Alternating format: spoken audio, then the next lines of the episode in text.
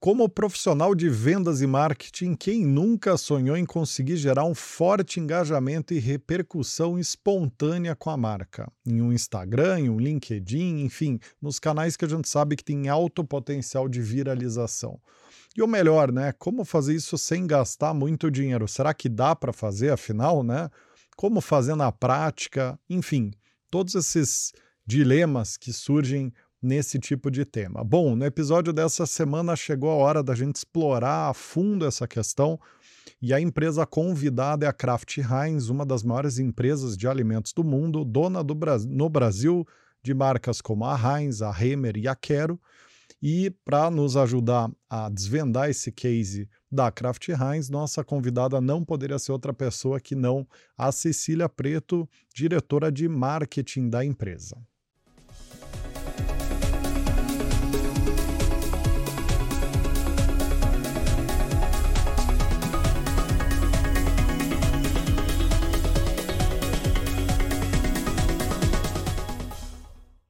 Muito bem, sejam muito bem-vindos e bem-vindas a mais esse episódio do Raise the Bar. Para começar, queria dar boas-vindas aqui à nossa convidada super especial, a Cissa. Como é que você está, Cissa? Tá animada com a conversa? Super animada. Bem, Rodrigo Medeiros, primeiro, obrigada por me considerarem aqui nessa conversa. Estou super ansiosa, acho que a gente vai ter excelentes trocas. Obrigada mesmo. Maravilha. E você, Luz, tudo bem? Tô ótimo, muito um, um, prazer te receber aqui, viu, Cícero? Como o tema é espontâneo, eu gosto de espontaneidade, então a gente vai se divertir aqui hoje. Vamos sim. Você tá Maravilha. Tá... Só me segurem, hein? e o Luz tá com frio hoje, hein? Cara do céu, você tá tá equipado. Se viesse frio, a gente tá com problema. Eu, eu posso fazer a piadinha de Curitiba, se isso é muito cedo.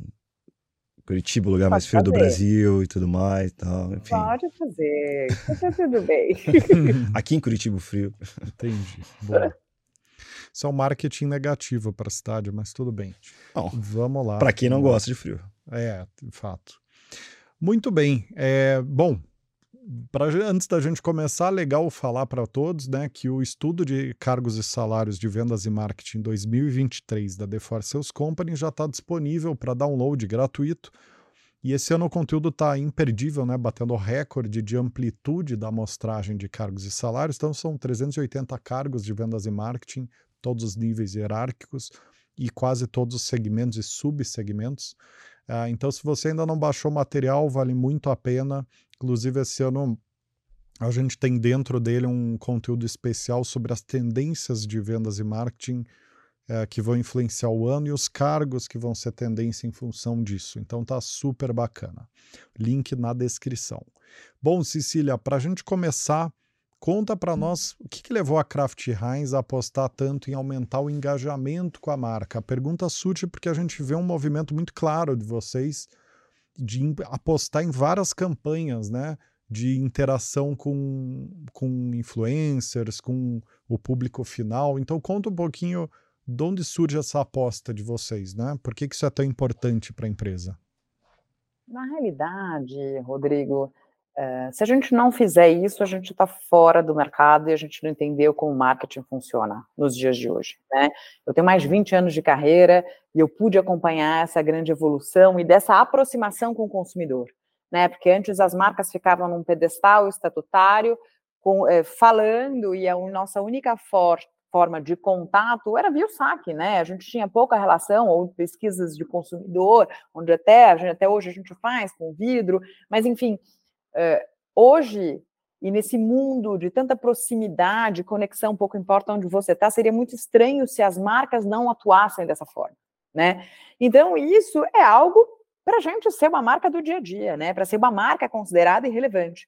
Quando a gente olha, todo mundo tem tantas informações, tantos estímulos que acontecem ao longo do dia, se a gente apostar apenas na forma tradicional e anterior de comunicação, a gente não estaria com os resultados que a gente tem hoje.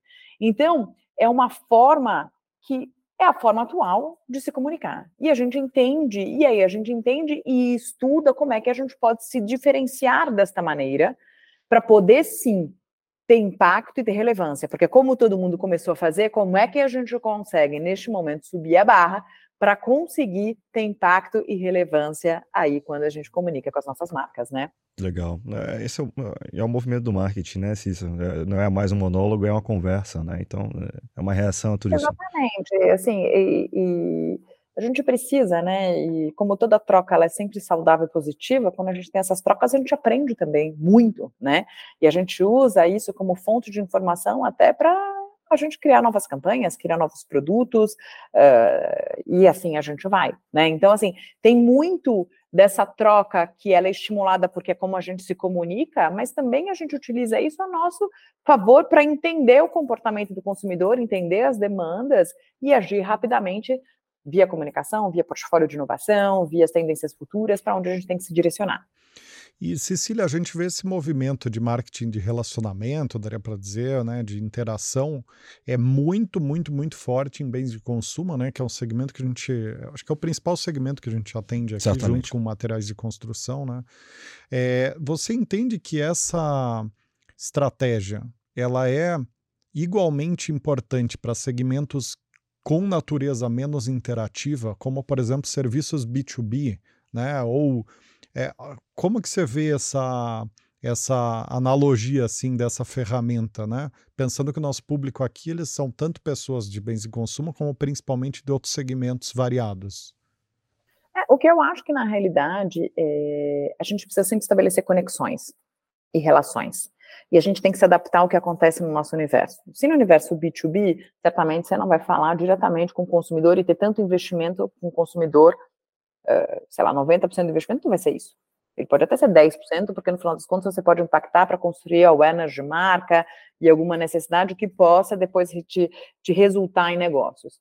Mas essa conexão e essa relação, ela é sempre necessária, não é nem de que é saudável, ela é necessária para você conseguir ter e estar no que a gente chama, né, do mental availability, né, não tem o physical availability e mental availability, né, que se fala tanto do how brands grow, então assim, esse mental availability ele é fundamental existir, e aí a gente precisa entender quais são os melhores meios e canais para o seu próprio negócio, mas ele é fundamental, né, uh, a gente sabe que quem não se faz notar vai perder, né? Então, como que você faz isso? De forma que não seja intrusiva, de forma que seja relevante, e é por isso que a gente precisa personalizar os conteúdos, entender o target de quem que você está falando, para a gente conseguir ter a diferenciação e, enfim, conectar e ter relação verdadeira com o teu target específico. Perfeito. Você já começou a falar um pouco de estratégia, né, Cissa, que seria a minha pergunta aqui, né? E aí eu vou incrementar ela para que você vá além, né? Ah, vocês ah, fazem a gestão de três marcas aqui no Brasil que é, cada uma a, a, sua história tem diferentes né, posicionamentos de top of mind, de participação de mercado e afins, né? Ah, como é que vocês organizam isso? Como que vocês organizam a estratégia de vocês por marca, né, para que isso aconteça né, em cada uma delas? Bem, Medeiros, Obrigada, excelente pergunta, né? E a gente tem até uma quarta marca, que é BR Spices, né? BR Spices hoje ele está no modelo uh, um pouco mais distante do nosso, onde a gente tem uma participação importante, majoritária na companhia, mas uh, e eles têm uma, uma autonomia e a gente está se conectando cada vez mais. Mas quando eu, a gente olha e eu coloco as nossas marcas numa pirâmide, onde a gente tem uh, um portfólio extremamente complementar, né? Quero é uma marca onde ela está mais no segmento de valor, né? É uma marca do dia a dia com uma qualidade acessível, uma marca que tem uma alta distribuição, uma marca líder em preferência em duas das grandes categorias que a gente joga, uma marca que tem um conhecimento muito forte, apesar do investimento não ser um dos mais altos, uma marca presente, né? A segunda marca, que é uma marca que joga e vai começar a jogar cada vez mais um segmento ali do meio do mainstream, né? Eh, é Hemer, né? É uma marca que tem um posicionamento e uma estatura, né? Ela tem um posicionamento, mas uma estatura e códigos de eh, qualidade superior que são verdadeiros dentro das, dos seus produtos, né? Mas que tem uma natureza mainstream de uma variedade de portfólios muito grande e que tem um portfólio gigantesco e muito que permite realmente que sejam feitas combinações e que o consumidor tenha muito prazer em comer e em cozinhar, né? Uma marca que é, é muito forte e ela está mais de 100 anos aí, carrega todo um conhecimento, toda uma história por trás e com um portfólio muito repleto. E por fim, a gente tem Heinz, né? É uma marca que joga ali no segmento premium, é a líder na categoria de ketchup, é, é uma marca que vem ganhando cada vez mais espaços na categoria de maionese, tem sua relevância na categoria de molho de tomate, assim como mostarda e barbecue, e é uma marca que ela tem uma, um approach muito forte sobre a sua superioridade, a sua qualidade superior inerente aos seus produtos e, obviamente, sempre colocando o sabor em primeiro lugar, né? E tem uma frase de, de do, do, fundador, que é Henry John Heinz, que ele fala assim, na Heinz, é, a gente consegue fazer algo extremamente simples que seja muito bom, né? E é isso que a gente se preocupa quando a gente olha o portfólio e todas as nossas execuções, né? Então, é, e é uma marca que tem um tom de voz e uma atitude que acaba sendo até quase um estilo de vida. Tem pessoas que se tatuam, né? Tanto que a gente acabou de fazer uma campanha que é a Tattoo Inc., né? Em parceria, a gente fez uma collab com a Electric Inc., Inclusive, uh, a gente está aí no shortlist de Cannes, vamos ver o que vai dar, mas a gente é uma collab onde a gente se associa, porque a gente entendeu, olhando nossas redes sociais e falando sobre escutativa, que existem muitas pessoas que se tatuam com Heinz, né? Fazem e usam os códigos da marca e se tatuam. E a gente entendeu que tinha uma grande oportunidade. E olhando, além de tudo, todos os. Uh, quando você olha uh, as paletas de cores para você se tatuar, o vermelho, até então, era que tinha uh, os ingredientes que seriam mais maléficos para a saúde do consumidor, né? Tem até algumas leis que estão saindo contra isso na Europa, e a gente desenvolveu em parceria com a Electrolink justamente uma tinta vermelha da cor de Heinz, onde não tem ingredientes que sejam maléficos à saúde do consumidor. Então, reforça a nossa qualidade superior, fala sobre estilo de vida e deixa essa marca no, no lugar onde ela é com uma brand love muito grande. Caramba, sensacional. Bacana, bacana. E como que vocês têm feito na prática para gerar esse engajamento espontâneo é, e ampliado com, com os públicos de cada marca, né? Pensando nesse fatiamento que você trouxe, que é bem marcado, né? Tem, você tem três níveis bem claros ali, né? Super. É, a gente conta aqui com uma estrutura de uma in-house, a gente tem a nossa in-house que chama The Kitchen, né? É um projeto que começou no Canadá e foi ganhando o mundo. O Brasil hoje é uma das referências do The Kitchen dentro da companhia internacionalmente. E a gente conta com briefings bem claros e com posicionamento bem claros, né? Assim, qual é o território de Heinz, qual é o território de Hemer, qual é o território de Quero, né? E aí a gente estabelece via audiência e formas de comunicar, entendendo os canais aonde a gente pode ir. Por exemplo, Quero é uma marca onde a gente faz muita comunicação orgânica e a gente entende que a própria assinatura de marca, que quando eu quero acontece, a gente traz muitos conteúdos relevantes para esta consumidora que está comprando a marca. E é muito mais do que simplesmente um, um, um conteúdo, ou uma comunicação, uma propaganda, é um conteúdo. Então, essa preocupação do engajamento que a gente constrói, seja para Quero, seja para Hemer, seja para Heinz, é que a gente construa cada vez mais conteúdo que seja relevante, né? A gente até, assim, tem algumas vezes, eh, teve uma comunicação que a gente fez com o Heinz no ano passado, em parceria com o Casé, né? E a gente fez uma live com ele, eram três da manhã, falei, gente, risco, será que a gente vai conseguir ter a audiência que a gente precisa? E a gente topou. E com o Casé, a gente conversou muito com ele, era um projeto onde a gente ia falar sobre a superioridade dos nossos ingredientes para Heinz, e precisava falar do, do, do, do, projeto e do produto, né, que o quanto que Heinz é diferente, né. E ele construiu isso do jeito Casé, em parceria com o nosso chefe interno, ele, ele, e com a audiência dele, ele durante uma hora ficou fazendo e construindo três hambúrgueres usando os ingredientes, utilizando o portfólio de Heinz e colocando queijo, enfim, e os consumidores iam votando. E aí, o que, que a gente olha? No final, a gente gerou entretenimento, a gente gerou conteúdo e a gente gerou uma experiência para quem estava ali participando virtualmente e depois uma experiência física, porque a gente transformou isso num food truck no São Paulo, no Rio de Janeiro, onde as pessoas poderiam comprar esses, esses três hambúrgueres que foram feitos. Inclusive, foi é, sold out, assim, vendeu tudo. Mas o que eu trago aqui é que a gente viu no nosso social listening o quanto que as pessoas falaram assim, putz, eu estou vendo um comercial há uma hora, uma propaganda há uma hora, e eu estou me divertindo. Porque não é a marca impondo, e eu volto à minha conversa anterior, não é a gente impondo. Tem relevância ainda a gente falar e a gente ter os nossos heroes de campanha, eles são super importantes. Mas não só isso, e a gente precisa trazer entretenimento, conteúdo e algo que seja relevante. Então, isso é o que norteia a gente na nossa comunicação. Né? Remer é uma marca onde a gente passou por um processo ao longo desse período de entendimento profundo da marca, porque ela está um ano com a gente, um pouco mais de um ano, para a gente começar agora a comunicar. Temos feito algumas ativações né, no, no, no, nas redes sociais, mas em breve aí a gente deve começar uma comunicação, mas buscando também essa proximidade, esse engajamento, mas trazendo sempre conteúdo. Que legal, que legal. Uh, um, dos pilares aqui do nosso programa de hoje é espontaneidade, né, Cissa? Para gerar o engajamento, né? Uhum. Como é que vocês na, na, na Craft Rise aqui conseguem procedimentalizar a espontaneidade? Excelente pergunta. Essa pergunta foi melhor Olha, do que o chat GPT faria, faria São parentes é, rápidos. Exatamente, com certeza. É sempre é melhor, né, do que as perguntas do chat GPT. Somos humanos. Ainda, é... vamos ver até quando vai ser melhor. Não, eu, eu, vou ser melhor. É, e na realidade, assim, existe uma coisa que eu, é, é muito difícil para qualquer ser humano, principalmente para os marqueteiros, mas é o delega, né?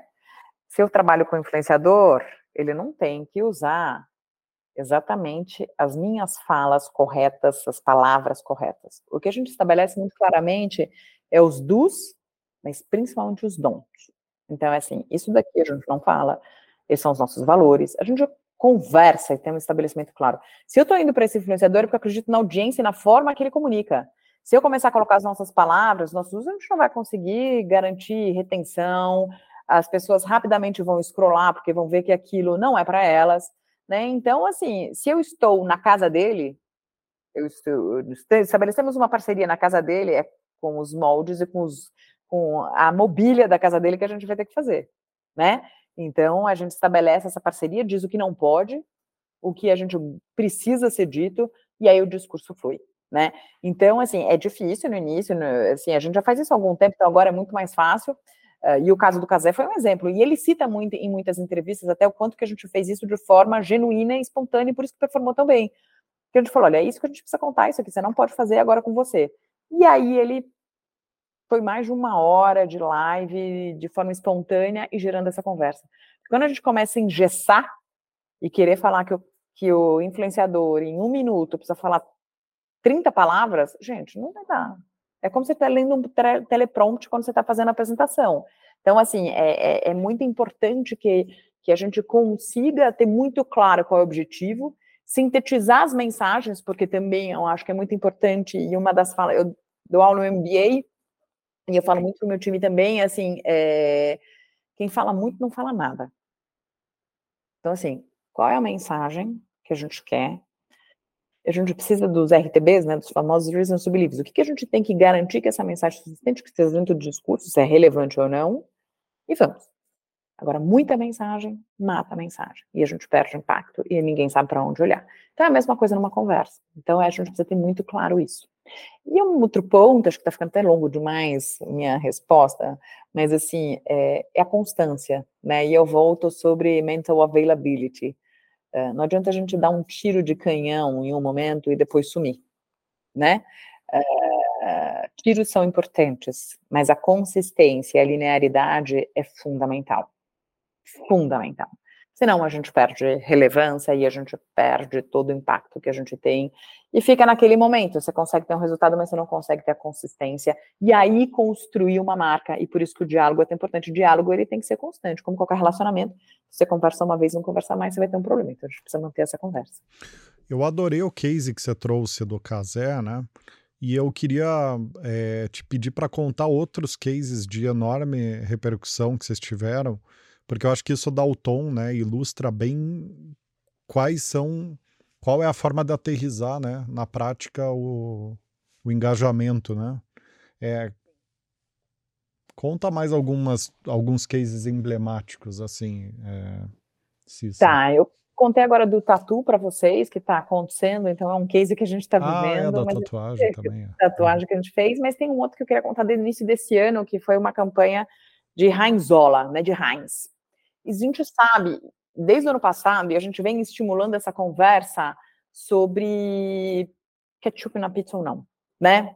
Então, em São Paulo, isso é praticamente um, assim, você coloca aqui, o pessoal fala que é uma loucura, que não pode comer, que é um absurdo você colocar. No Rio de Janeiro já se come dessa forma, no Sul já se come, então assim, E na minha o- casa o- é uma briga isso, hein? Uma briga. Exatamente. Olha só, na sua casa é uma briga, é uma briga na rede social. E a gente sabe dessa tensão. Essa tensão, inclusive, ela é mundial, né? E tem a gente- pré-julgamento nisso, né? Tem pré-julgamento. É complicado. Pré-julgamento, porque quando você colocar, você vê que fica uma delícia, né? Mas assim. mas até você colocar. Não, né, sem fazer merchan aqui, Cissa, é proibido. Não, Foi eu espontâneo. vou Foi falar, eu- Eu, espontâneo. eu fui espontâneo. Eu, na realidade, não fui também. Depois eu fui, eu falei, o negocinho bom. E aí, na realidade, a gente começou muito estimulando isso até o ano passado, com uma outra campanha, que a gente viu, putz, coloca ketchup na pizza ou não, fizemos e foi gerando tração, tração, tração, e falou, tudo bem. Chegou no final do ano, a gente, falou, ah, a gente fez um- uma ativação, foi forte, gerou conversa, a gente brincou com aquela história do fork, com todos os bolos que tinham mensagens, a gente colocou ketchup na pizza, boa. O putz, tem mais tração e tem mais caldo aí por trás.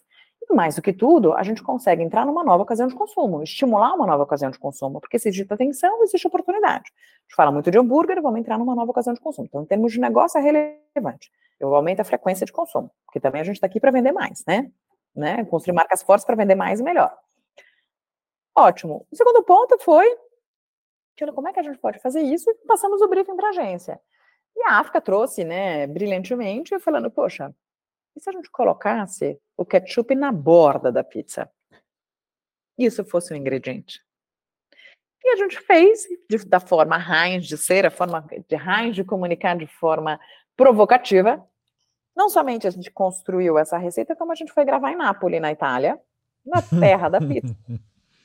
Ousados. Perguntamos para os napolitanos o que, que eles achavam, né? E aí, obviamente, gerou um grande questionamento. A gente foi meio com quase um teste cego, eles apresentando, tinha uns que aprovaram, outros não aprovaram. A gente falou que até 99%, 95% aprovaram, né? Dos que experimentaram. A gente até falou que a gente ganhou um selo, né, de reconhecimento, Não, de ser mas- aprovado por Nápoles, Não, aprovado mas por no que, mas 95% dos napolitanos aprovaram.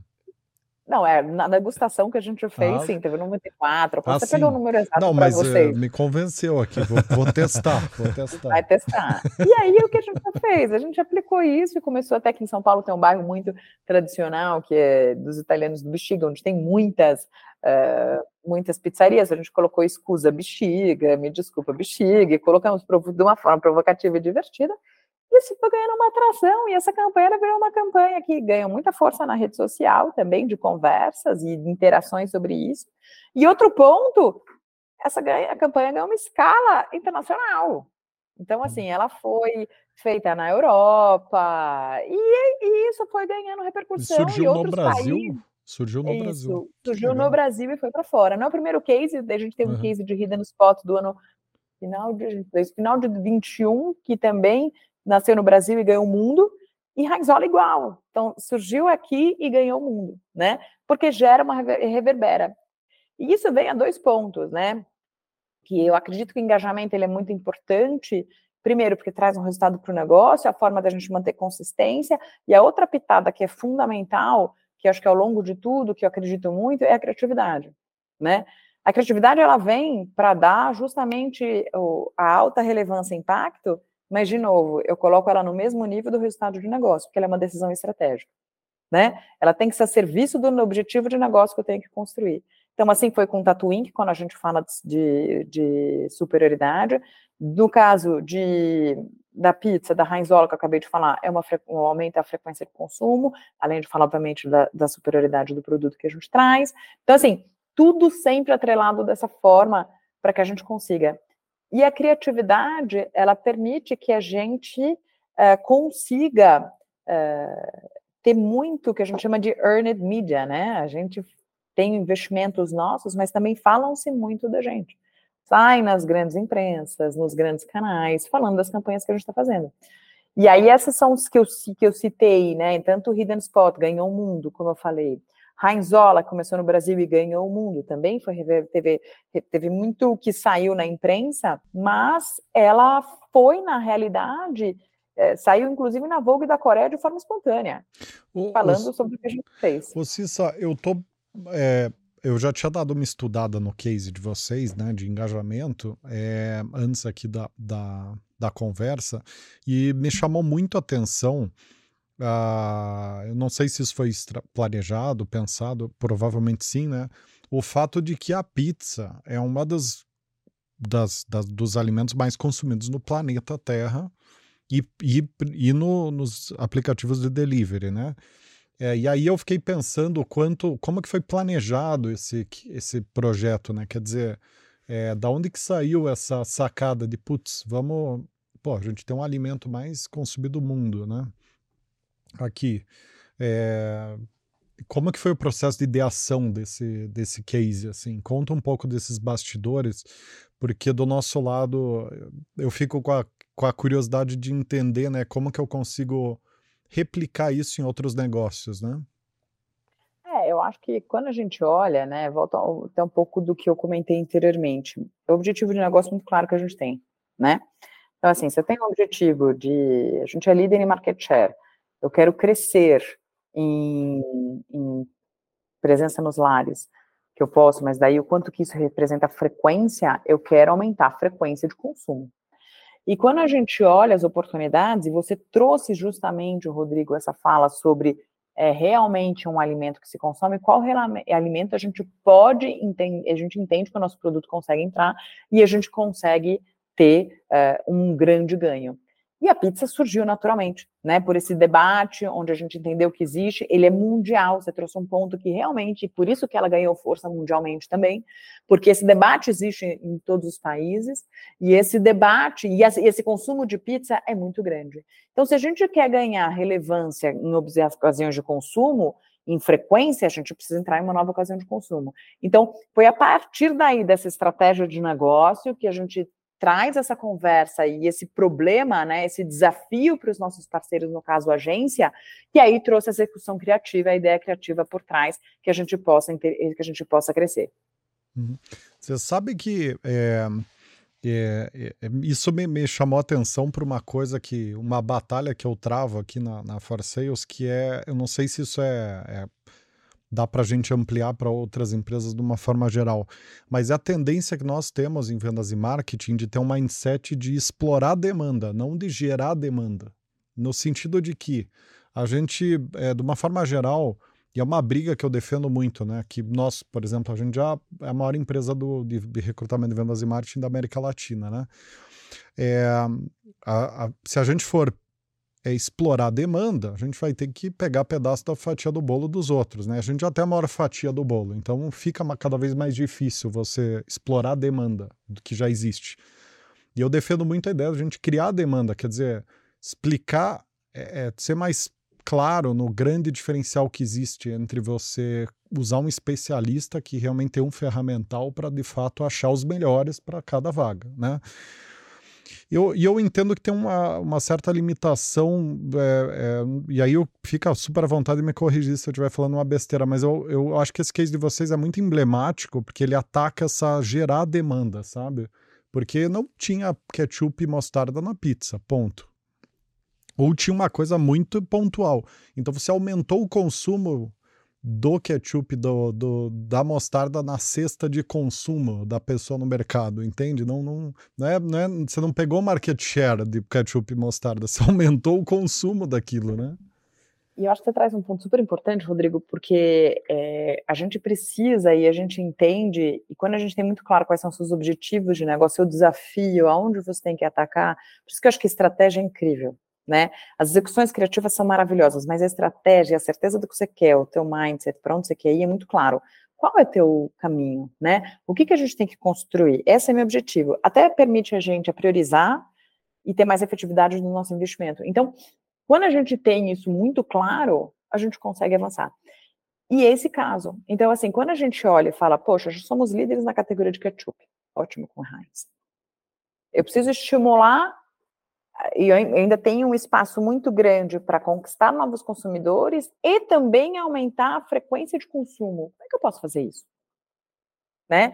Então, assim, uh, como é que a gente consegue, de uma forma, ampliar? E a gente foi entender as ocasiões de consumo. Por isso que a gente busca informações em diversos canais, rede social, estudos que a gente compra, justamente para a gente entender quais são as grandes oportunidades e quais são os que a gente chama dos espaços em brancos, né, que a gente ainda pode surfar e entrar. E é justamente isso que a gente fez nesse caso, né? E é um caminho que também não pode ser somente um momento, a gente precisa continuar com consistência, evoluindo nessa forma. E o que é mais interessante nesse case é que não somente a gente fez isso durante um período, como algumas pizzarias do Brasil, elas adotaram isso como sua receita. E tem. Receita Rainzola. Então, assim, você começa também a entrar na cultura do consumidor, que isso é um grande golaço, né? Quando você entra realmente na cultura, e é por isso que conversas contínuas, uh, a escuta ativa permite com que a gente entre na cultura, que a gente seja relevante, que a gente consiga realmente gerar um valor para o consumidor. Interessante. Uh, Rodrigo, queria aproveitar esse case aí, Cissa, uh, para explorar uma curiosidade minha, tá? Uh, eu percebo muitas as marcas trabalhando em conjunto, né, em determinadas campanhas ou em determinadas oportunidades que surgem, né, de pautas que surgiram né, para gerar engajamento, enfim. nesse caso, né, a gente está falando de pizza, de ketchup na pizza. Né? A outra alternativa é azeite, né? Como que vocês organizariam um bate-bola ali, uma conversa né, com outra marca para, enfim, incrementar esse, esse debate? Como que vocês organizariam Ou vocês isso? estão roubando espaço do azeite de oliva, né? É, eu acho que nesse caso talvez tenha sido mais o caso. Mas assim, o que acontece aí, voltando sobre espontaneidade, né, Medeiros, que a gente falou, e vocês têm falado muito sobre essa palavra, espontaneidade. As coisas acontecem de forma até muito natural, tá? Uh, essas conversas entre marcas. Por isso que a gente tem um social listening super ativo, a gente vê o quanto que é interessante a gente entrar naquela conversa ou não e a gente entra, né? Então, recentemente a gente viu o case da inteligência artificial do BK, do, do McDonald's, que postou qual é o melhor hambúrguer quando se coloca lá no chat GPT. Na sequência, qual que é o maior? Colocou, o BK colocou que o maior era o, o Whopper. A gente foi lá e fez um post, gente, não vamos ter briga? Não vamos buscar o que é artificial da inteligência artificial. O importante é que Heinz é a marca que uh, tem o ketchup com, feito com seis ingredientes de origem natural e só, e pouco importa qualquer um dos dois, é, é muito bom você colocar. Então a gente surfou dentro dessa conversa. Né? Então, assim, a gente precisa, como em qualquer relação, uh, por isso que a gente tem dois ouvidos e uma boca, ter, ter muito claro e ter uma escutativa que seja muito positiva para a gente. Né? Então é isso que a gente acaba fazendo. É isso que a gente acaba estimulando cada vez mais os nossos parceiros a fazer, para que ideias como essa que eu acabei de contar surjam. Assim como essa, tem outras várias, né?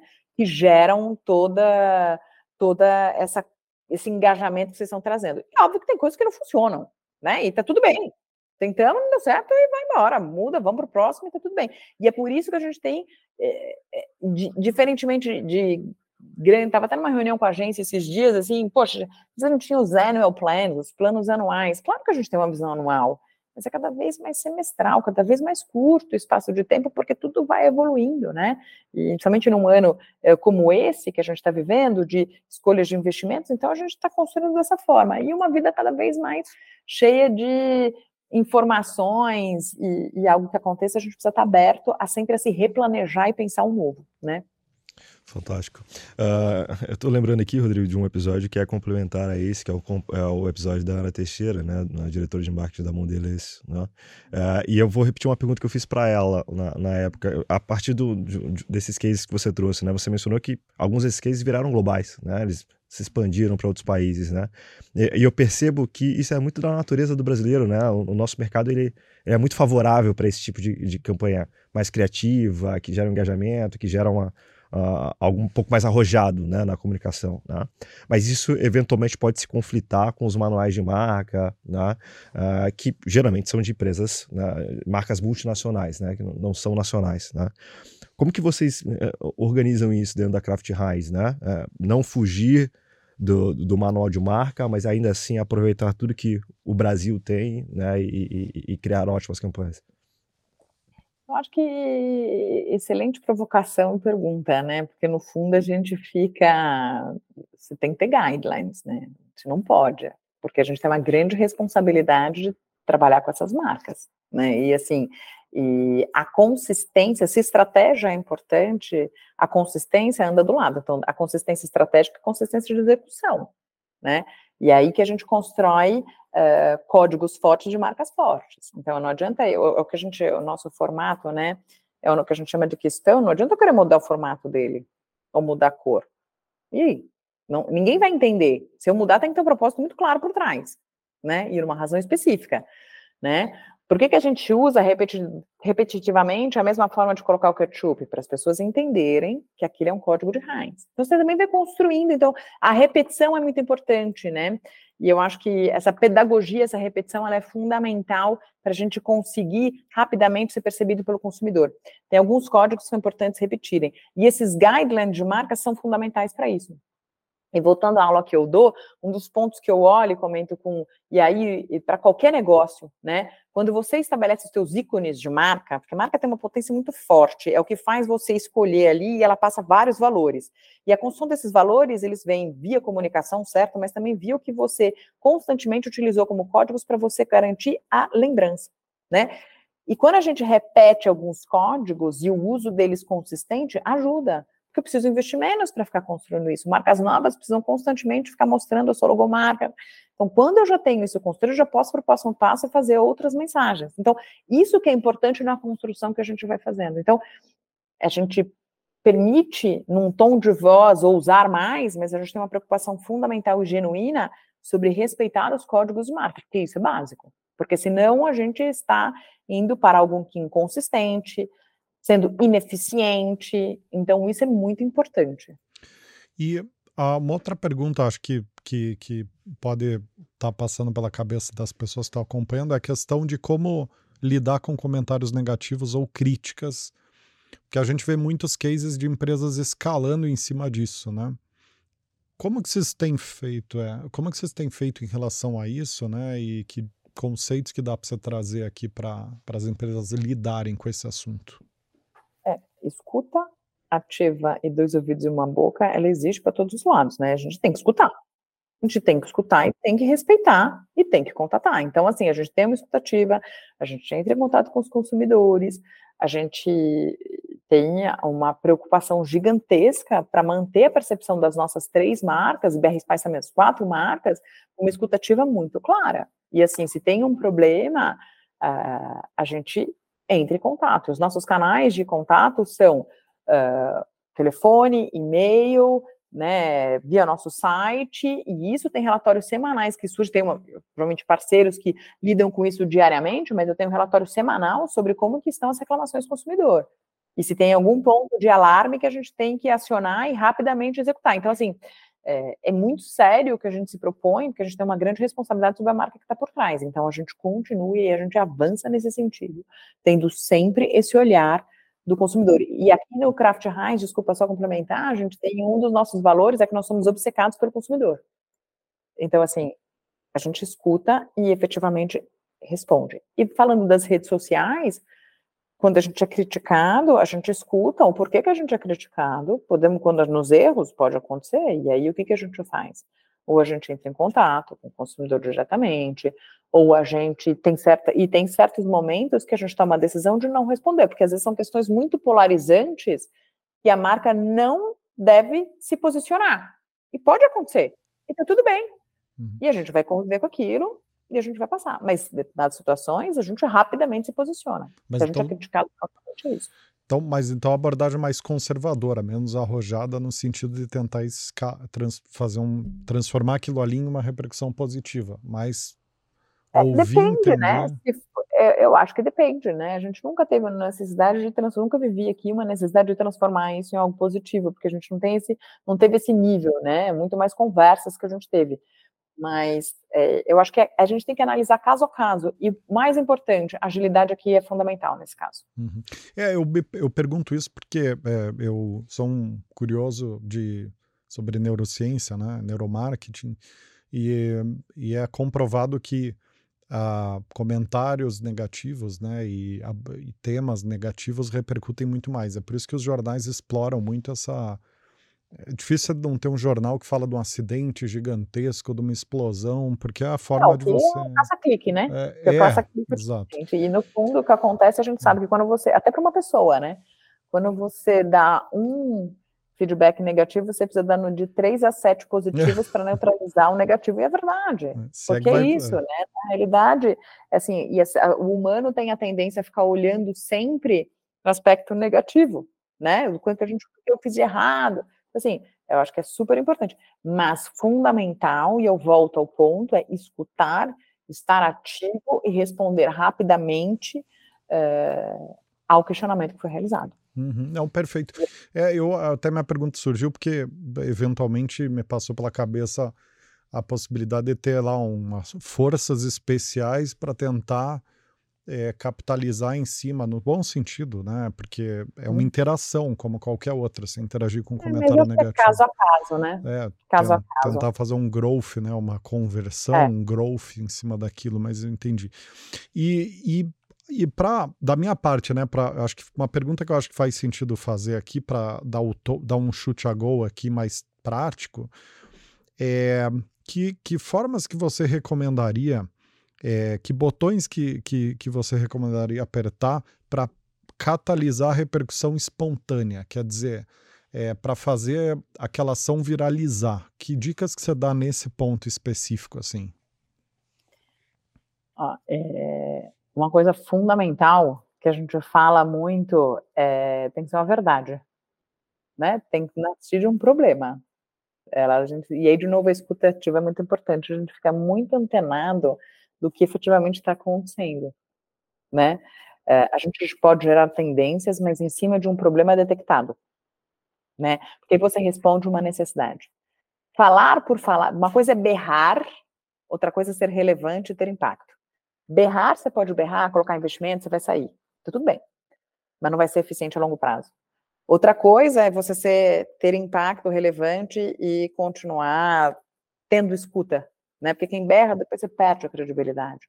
Então, é essa a importância. A importância é quando você escuta e trata o problema, quando você entende a conversa que está acontecendo e você vê o potencial de você, da marca, poder avançar e surfar aquela onda, quando eu soluciono, voltando, solucionar um problema do consumidor. Então, essa escuta, esse olhar muito atento para quem você está, para qual, se é um serviço, se é o, o B2B, se é o B2C, enfim, para quem que a gente está direcionando, qual é o problema e quais as conversas estão acontecendo para a gente conseguir trazer é, resultados e possibilidades é, que sejam relevantes, consistentes e que consigam que a gente ganhe credibilidade para uma nova conversa, né? Uhum. Fantástico. Muito legal. Olha, é, esses, esses episódios sobre, sobre é, marketing de bens e consumo são os meus favoritos. Eu acho, não, eu acho genial. Eu acho genial o trabalho que vocês fazem e, e é impressionante o poder que o marketing tem, né? Eu acho que a gente conhecendo esses cases, a gente parece que, que o marketing ganha cores novas, assim, para mim, né? Eu sempre escuto e fico pensando, pô, como tem coisa que dá para fazer, né? Uhum. E como e tem uma por trás, né? Acho que muita Sim. gente fica com um lado super uh, do glamour. Eu acho que o glamour é um décimo do que a gente faz, nem isso, né? Então, assim, é, a gente tem muito, e tem que ter muita estratégia e consistência por trás, né? Muita uhum. ciência por trás. Ah, isso ficou claríssimo, né? Pelos pontos ali que você, que você trouxe. Inclusive, você voltou, né, em vários momentos, alguns pilares, foram implícitos, alguns implícitos, outros explícitos, alguns pilares de sustentação que são bastante teóricos, né? E, e que compõem uma base teórica, assim, né? De, ó, escuta ativa é um pilar, né? Daí você tem... Não vou me arriscar a fazer aqui um playbook, mas ficou, para mim, ficou bem claro que tem um forte respaldo científico, né? Em tudo. Maravilha. Cissa, queria te agradecer demais, adorei o papo, né? Espero te ver de novo aqui para a gente manter esse tema tão bacana de conversar, né? Tão provocativo.